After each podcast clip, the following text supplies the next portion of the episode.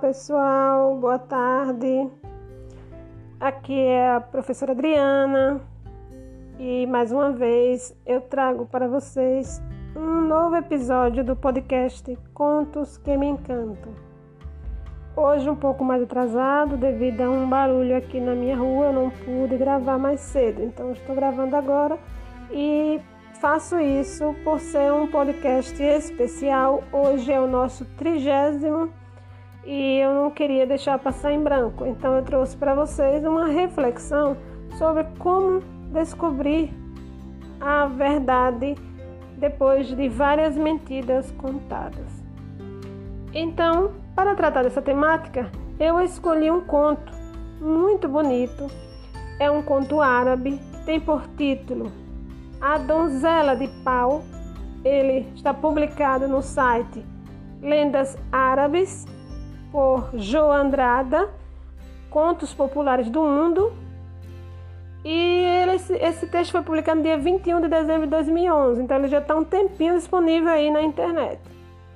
É um conto muito bonito. Eu trago hoje em homenagem ao nosso aniversário de trigésimo podcast. E vamos ao nosso texto, a nossa leitura do conto A Donzela de pau. Contam os livros do passado muitas histórias verdadeiras. Por exemplo, que um dia quatro homens, um carpinteiro, um ourives, um alfaiate e um monge, foram fazer uma viagem. Depois de viajarem um certo tempo, aconteceu de terem que passar a noite numa região perigosa. Temendo ser agredidos por animais ferozes, resolveram que cada um deles, por sua vez, vigiaria algum tempo. O primeiro foi o carpinteiro. Enquanto os outros dormiam, sentiu-se ele invadido de cansaço e, para afugentar o sono, pegou suas ferramentas. Derrubou uma árvore delgada, pôs-se a trabalhar a madeira e acabou formando uma figura de donzela, com a cabeça, as mãos e os pés. Depois foi a vez do ourives, ao cabo de certo tempo, também este sentiu sono e procurou em que se ocupar. Então seus olhos encontraram a donzela de pau.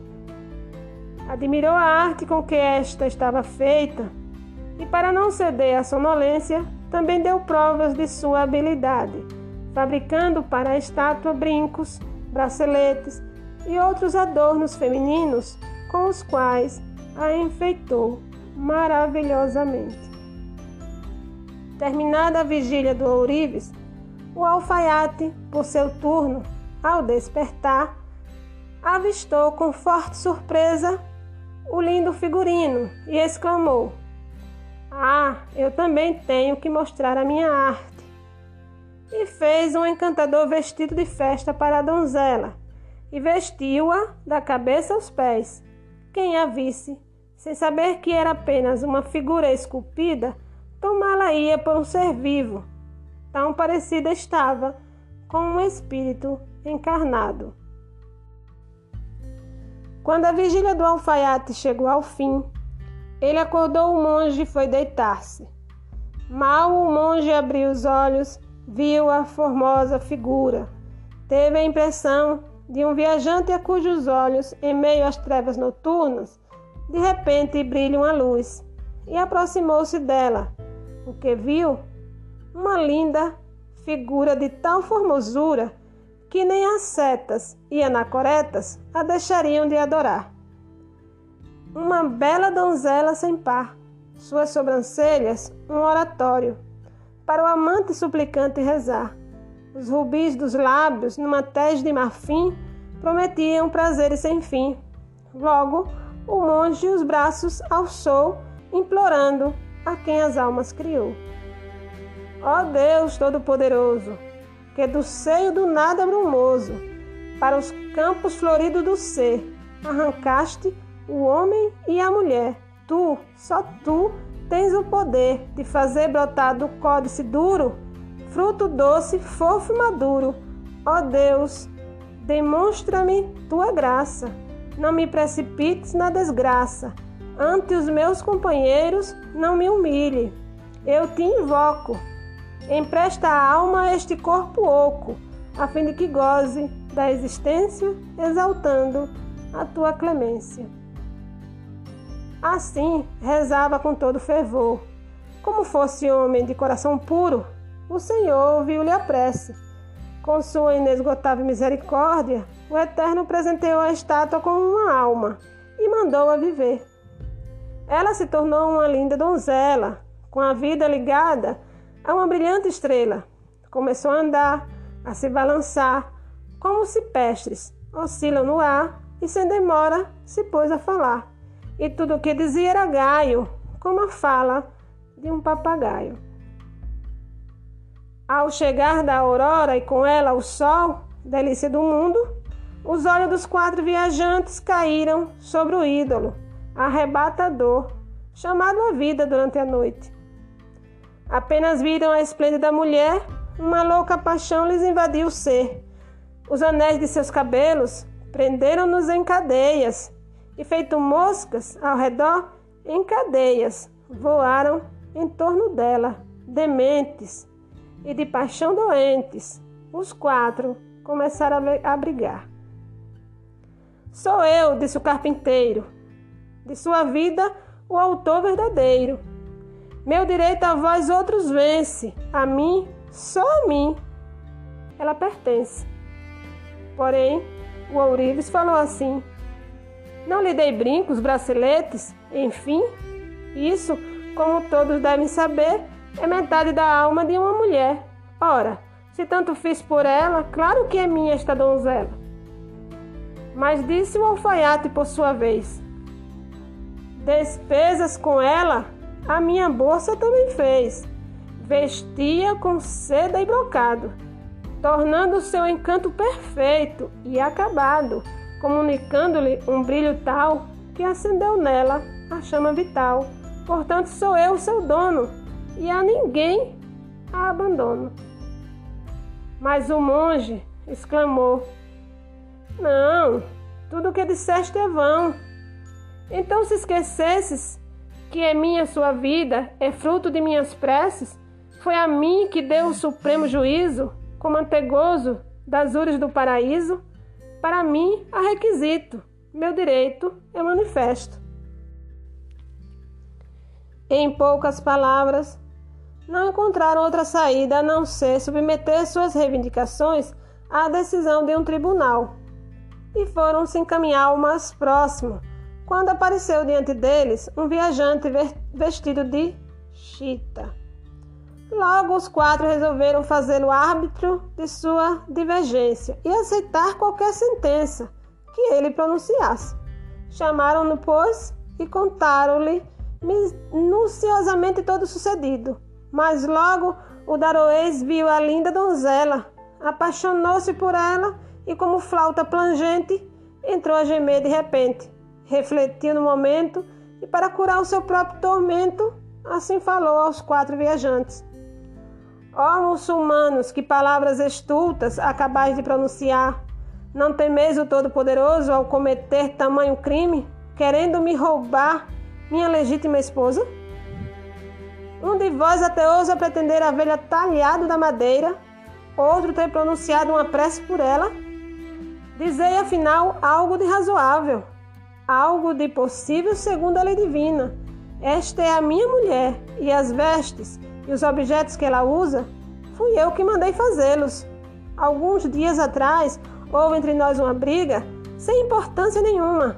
Aborrecida com isso, minha mulher deixou a casa esta noite o desejo de encontrá-la fez-me vir à procura dela. Graças a Deus consegui encontrá-la efetivamente.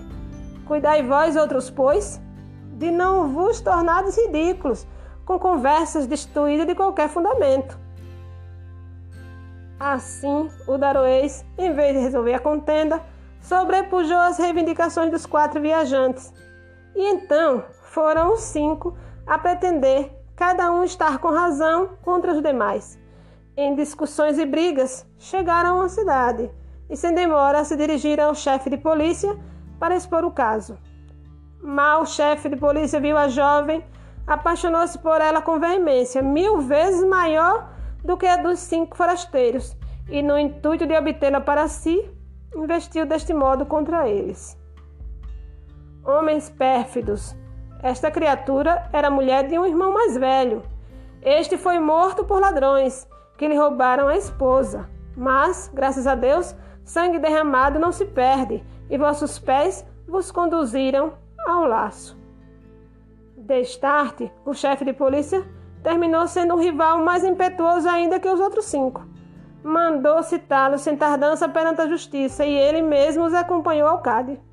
Cada um se esforçava por explicar sua pretensão àquele respeitável personagem, quando ele, de súbito, olhou para o rosto da mulher e surgiu-lhe ante os olhos formosa menina. Dos pés à cabeça, graciosa, divina, altivo se peste, perdido deixava, enfermo de amores, a quem o fitava. Quando Cade viu ante si essa criatura, sentiu-se preso do desejo de possuí-la. Meus amigos, disse ele, a contenda que estás levantando é nula.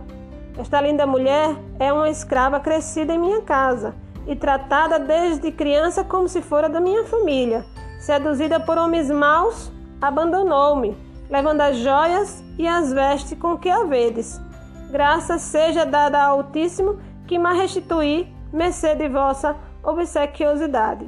Espero que Deus, que tudo sabe, leve em conta o serviço que me acabais de prestar e vos dê merecido prêmio. Ao ouvir tais palavras, quatro dos competidores se afastaram, porque sabiam que o Cade lhes poderia infligir humilhações e castigos sem que eles se pudessem defender. Mas o Daroeste teve coragem para levantar a voz e disse: Achas lícito, tu que pretendeis estar sentado no tapete do profeta, não resolver uma contenda de muçulmanos ortodoxos segundo a lei sagrada, mas, pelo contrário, levantar tu mesmo uma pretensão, procurando arrebatar-nos desta donzela? Que religião te autoriza semelhante injustiça? Como te atreverás a comparecer amanhã perante o Criador do mundo? Olha, ladrão de estátuas, respondeu Cade, tu que por meio de Jesus escovaste as faz para enganar as gentes. Tu que pretendeis fazer crer que andas curvado pelo temor de Deus, olha o provérbio que diz: um bom mentiroso deve ter não só excelente memória, mas também uma inteligência perante todos e aguda. Onde está a tua inteligência? Querendo contar-nos patranhas, procura ao menos dar-lhes uma aparência decente Será possível fazer um ser humano de um pedaço de madeira? Renuncia a pretensões tão ridículas e vai-te para onde quiseres. Eu, felizmente, recuperei minha escrava. Havia no pátio do tribunal alguns cidadãos que assistiam à disputa. Referindo-se a estes, disse o monge: Os cidadãos aqui presentes, como ignoram o verdadeiro estado das coisas, devem supor, ó Cade, que a verdade está contigo, mas nós outros sabemos bem o que aconteceu. Teme, pois, a Deus, e em respeito ao santo profeta, decide o caso segundo a lei sagrada. O Cade replicou ao monge. O monge, por sua vez, respondeu ao Cade, com as palavras que lhe pareceram mais violentas, e de pronto o diálogo se transformou em veemente discussão. Os sete homens Todos mortalmente apaixonados, preparavam-se para a luta. Porém, os mais razoáveis dos circunstantes deliberaram reconciliá-los e disseram-lhes: Muçulmanos, a vossa contenda é um nó insolúvel, a menos que o magnífico se designe desatá-lo. Portanto, atendendo a um conselho de um ditado do profeta que nos foi transmitido, se há um caso da vida não sabeis achar solução, consulta os que dormem seu sono debaixo do chão. Vamos todos ao cemitério. Ali vós rezareis e nós pronunciaremos o Amém. Destarte se pode esperar que aquele que tudo segura elucida o mistério. A proposta foi aceita. Transportaram-se todos ao cemitério, onde o monge erguendo os braços ao céu e com lágrimas nos olhos, pronunciou com o mais intenso fervor esta oração: Ó Fortíssimo, cujo poder não tem lindas, que os pensamentos mais secretos deslindas, cuja mente de antemão conhece, a nossa prece, imploramos-te que desates o nó que nos causa tanta dó e declares bondosamente quem diz a verdade e quem mente. Quando acabou de pronunciar estas palavras, toda a assembleia exclamou a uma só voz: Amém. Nesse instante, aconteceu que uma grande árvore, a qual se recostara a linda donzela durante a oração, fendeu-se de súbito, engoliu a donzela e novamente se fechou, ficando como dantes. Dessa maneira, se verificou mais uma vez a verdade da misteriosa sentença. Todas as coisas voltam à sua origem. Tal desfecho pôs fim a qualquer discussão. Com os olhos da certeza, todos reconheceram que os quatro viajantes haviam dito a verdade e os outros homens haviam mentido. Assim, a razão dos peregrinos se manifesta e desmascara-se a fraude em festa. Os daroês, o chefe de polícia e o cade ali ficaram e quedaram de todos desprezados e envergonhados. Mas os quatro peregrinos, apaixonados pelo lindo figurino, ficaram perplexos ao ver a Virgem tornar-se destarte à sua origem. Muito bem, pessoal, o nosso conto se encerra por aqui. Viram como ele é lindo e é poético, né? Todo contado em versos com rimas, né? É o que a gente chama de prosa poética. Muito, muito lindo. E a gente percebe que, por um caso muito simples, só Deus resolve separar a mentira da verdade. E a forma como Deus faz isso é devolvendo a origem todos os seres, né? É mostrando quem de fato o criou. E nesse caso, a gente percebeu de onde a bela moça, a bela donzela de pau surgiu, né? Como e quem estava dizendo a verdade. E é isso, pessoal. O nosso conto ele se encerra por aqui e a nossa reflexão diante de ser um conto bastante né, longo, eu não vou também me alongar mais. E eu espero que vocês tenham é, gostado. Se gostaram, compartilhem. Lembrem-se, a verdade ela só tem uma face, né? Uma história, uma versão, mas a mentira tem várias. Nesse caso, se somaram à verdade dos quatro que já estavam em contenda, mais três versões diferentes. Mas, graças ao Criador, aquilo que tudo cria e tudo prende, mas também tudo liberta, né? Ele sim deu uma solução a, ao que parecia insolúvel, né? aquela mentira, aquela enganação toda só teve um fim, que foi a donzela de pau voltar à sua origem, ou seja, voltar a ser pau. E é isso, fiquemos por aqui. Eu gosto muito desse conto, né, pelo fato da gente dar a Deus aquilo que de fato é dele, o poder de resolver todas as contendas e ser o único detentor da verdade. O homem, por melhor que seja sua intenção, por melhor e maior que seja o seu direito sobre o do outro, a verdade está com Deus. Só Ele sabe qual é ela, quem a diz e qual a melhor solução para qualquer contenda. Então, que entreguemos a Deus todos os nossos problemas, todas as nossas reivindicações. Ele é o melhor e o mais sábio tribunal. Ele é quem decide, é quem julga com justiça. Então, fiquemos por aqui.